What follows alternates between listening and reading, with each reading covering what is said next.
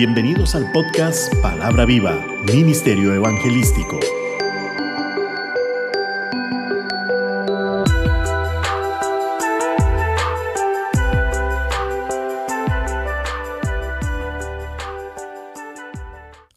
Oramos al Padre para que cada día nos dé más sabiduría y discernimiento para comprender tu hermosa palabra y así mostrarle al mundo que con nuestro testimonio podemos lograr grandes cambios en el corazón de muchas personas. En el nombre de Jesucristo, amén. Nuestro tema de hoy, madurando nuestro testimonio. El testimonio es la clave de la vida de un cristiano. Él va a hablar por nosotros.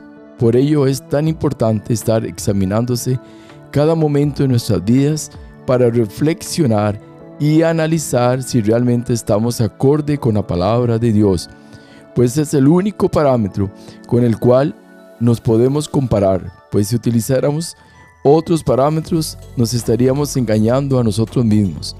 Todos vamos subiendo la escalera, la escalera del crecimiento. Unos inician, otros van más avanzados y ya otros se catalogan maduros en la fe. Pero el que inicia no se puede comparar con su hermano o hermanos en la fe. Cada uno es totalmente independiente del otro pues el trato de Dios es de carácter individualista, es decir, que Dios trata con cada uno de sus hijos de una manera diferente. Su soberanía se lo permite. Además, nunca olvidemos que Dios es omnisciente, omnipotente y omnipresente. ¿Qué significa esto? Omnipotente es todopoderoso, lo que significa que Dios mismo es poder y que para Él no hay nada imposible. Como dice Mateo 19:26, y mirándolo Jesús les dijo, para los hombres esto es imposible, mas para Dios todo es posible. Isaías 43:13, aún antes que hubiera día y yo era, y no hay quien me de mi mano libre, lo que hago yo, ¿quién lo estorbará? Esto nos demuestra que el poder de Dios nadie, nadie, absolutamente nadie, lo puede superar. Omnipresente. Su significado está muy bien planteado tiene que ver con aquella persona que puede estar en varios lugares a la vez o al mismo tiempo. Según la Biblia, la palabra omnipresente es una característica de los poderes que solo tiene Dios.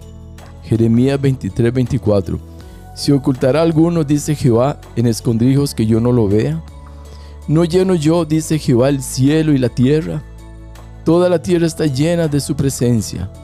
Proverbios 15:3 Los ojos de Jehová están en todo lugar mirando a los malos y mirando a los buenos. No nos engañemos, Dios nos mira continuamente. No hay sitio que no pueda mirar. Omnisciente, sabe y conoce todo de la vida y del universo. Es la persona más sabia. Esta palabra engloba y va encima de todas las ramas de las teorías y ciencias que pueden existir en la historia de toda la vida, catalogando a Dios como alguien que tiene una sabiduría plena y perfecta, siendo completamente incomparable, como dice Hebreos 4:12, porque la palabra de Dios es viva y eficaz, y más cortante que toda espada de dos filos, y penetra hasta partir el alma y el espíritu, las coyunturas y los tuétanos, y discierne los pensamientos y las intenciones del corazón. Salmo 139:3 Has escudriñado mi andar y mi reposo, y todos mis caminos te son conocidos. Conociendo que Dios nos hizo a cada uno de nosotros diferente, debemos de tener muy en cuenta este principio, pues eso demuestra que Dios trata con cada uno de nosotros de una manera completamente individual, y eso gracias a la forma de ser de Dios, el cual es único e insuperable.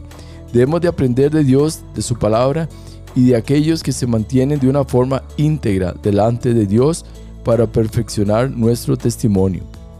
La Biblia presenta muchos ejemplos de varones fieles y piadosos, entre ellos Esteban, discípulo de Jesús, cuyo testimonio es digno de imitar.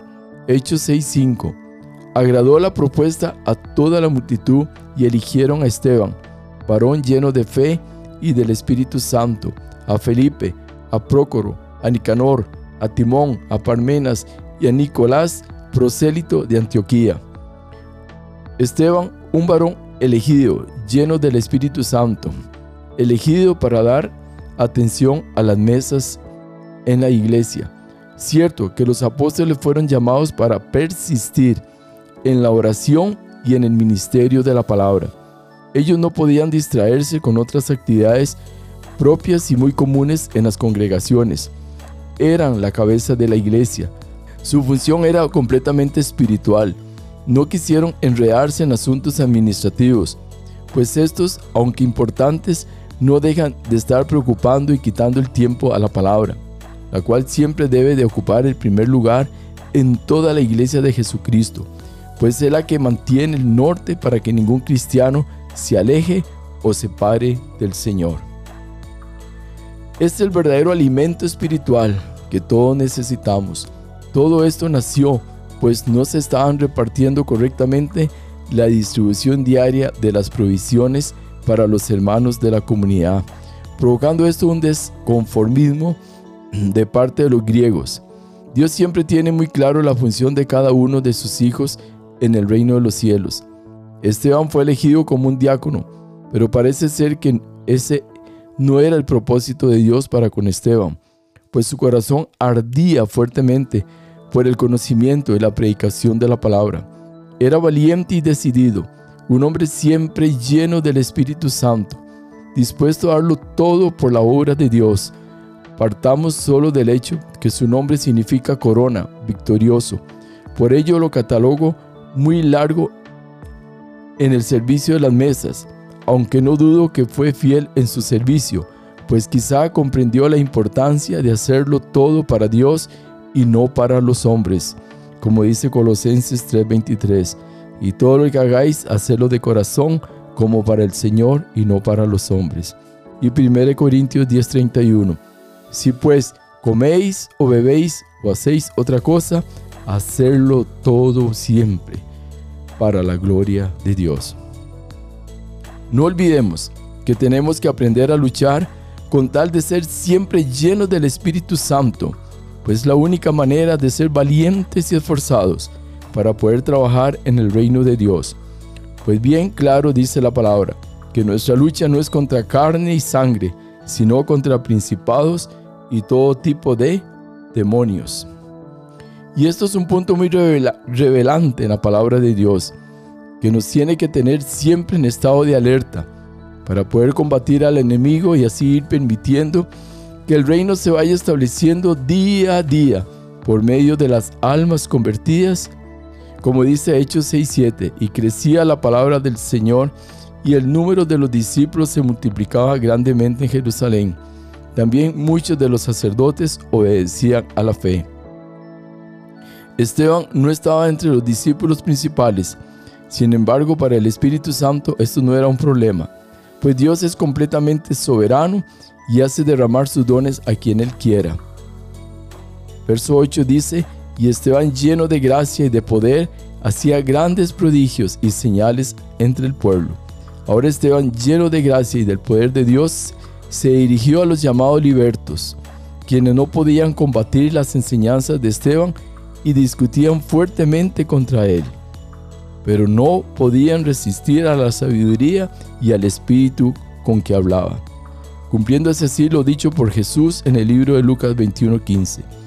Porque yo os daré palabra y sabiduría, la cual no podrán resistir ni contradecir todos los que se opongan. Parte importantísima en nuestro testimonio es llenarse de palabra, pues solo con el conocimiento de esta es que podemos combatir, y Dios pondrá la palabra indicada para contrarrestar siempre las artimañas del enemigo. Un cristiano no puede caracterizarse por ser de poco conocimiento bíblico. Debe esforzarse en aprender más y más cada día. Repito, el conocimiento de la palabra es la base de un crecimiento espiritual sano que permite desarrollar una verdadera convicción de las cosas de Dios. Debemos aprender a no solo orar, sino también leer y escudriñar.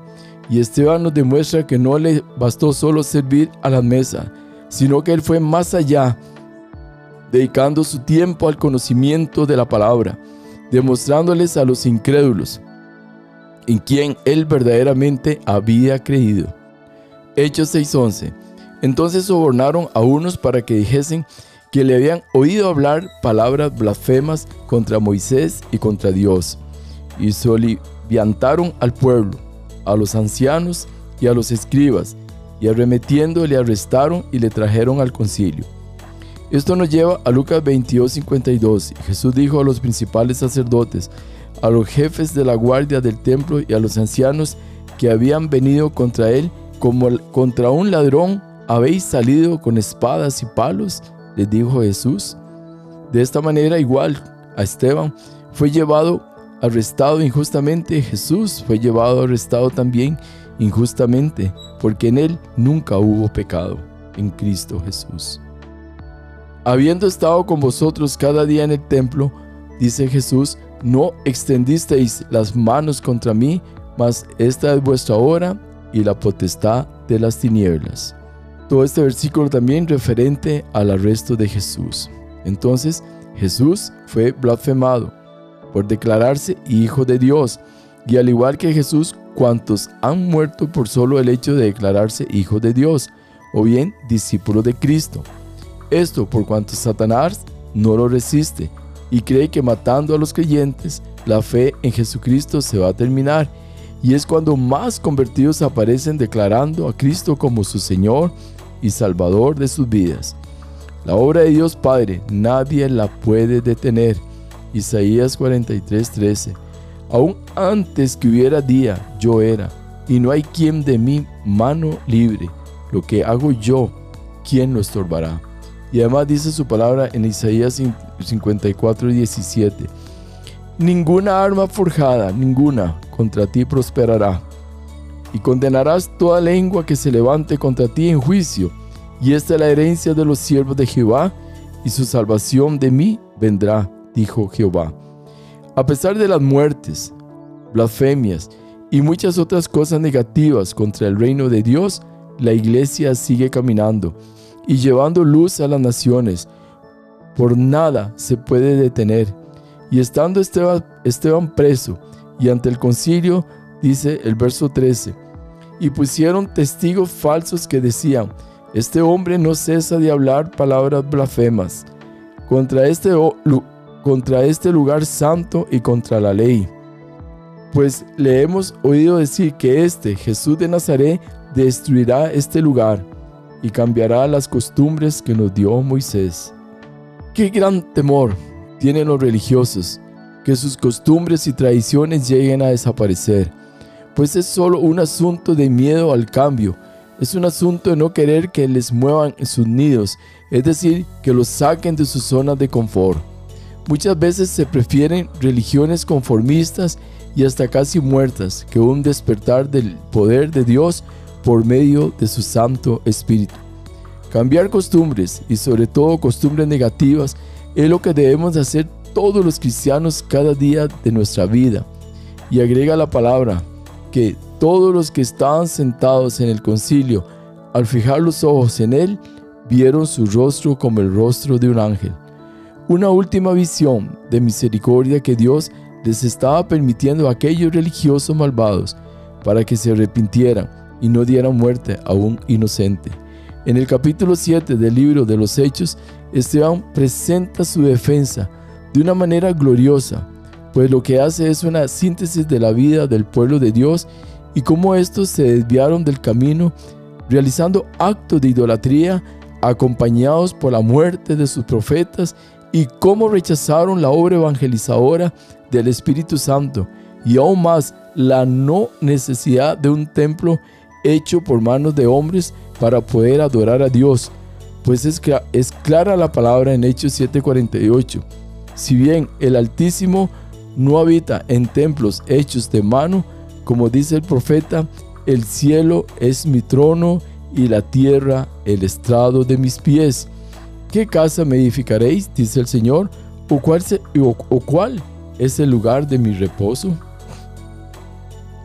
Y Jesucristo mismo le dijo a la mujer samaritana, Juan 4:23, Mas la hora viene y ahora es cuando los verdaderos adoradores adorarán al Padre en espíritu y en verdad, porque también el Padre, tales adoradores, busca que le adoren.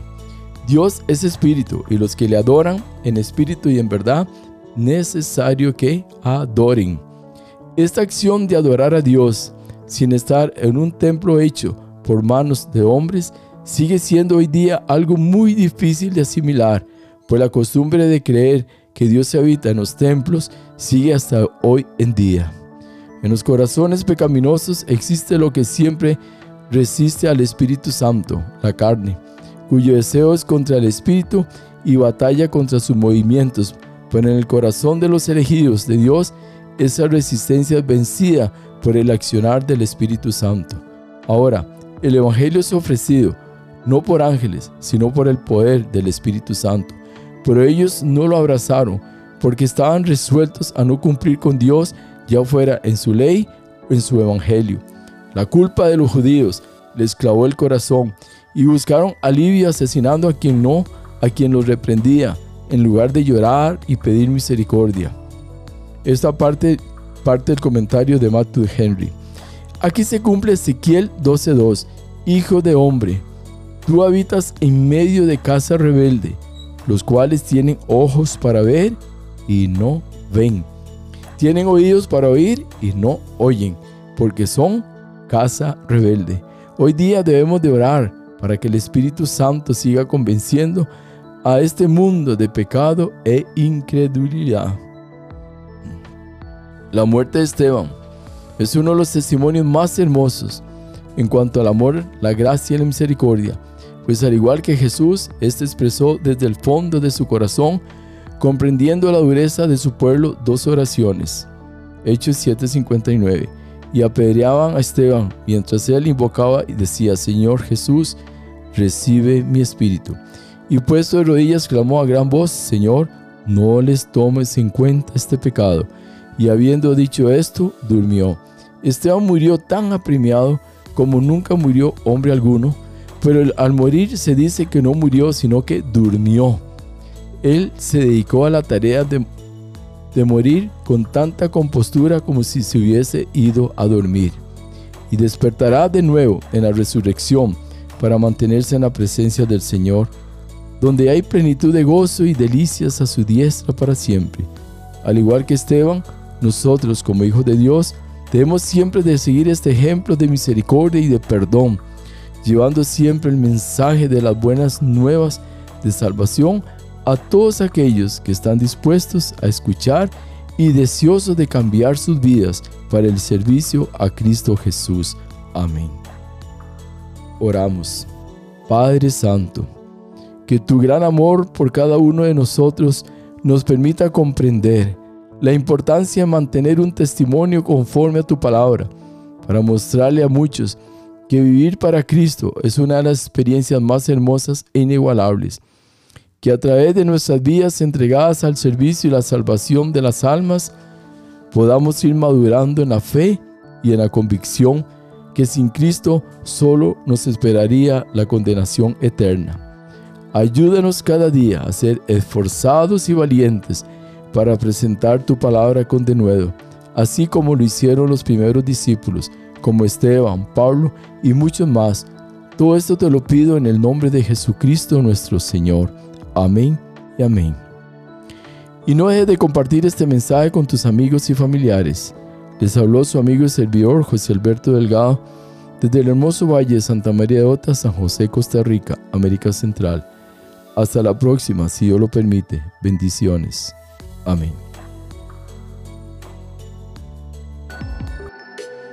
Palabra viva, Ministerio Evangelístico. Todos los derechos reservados.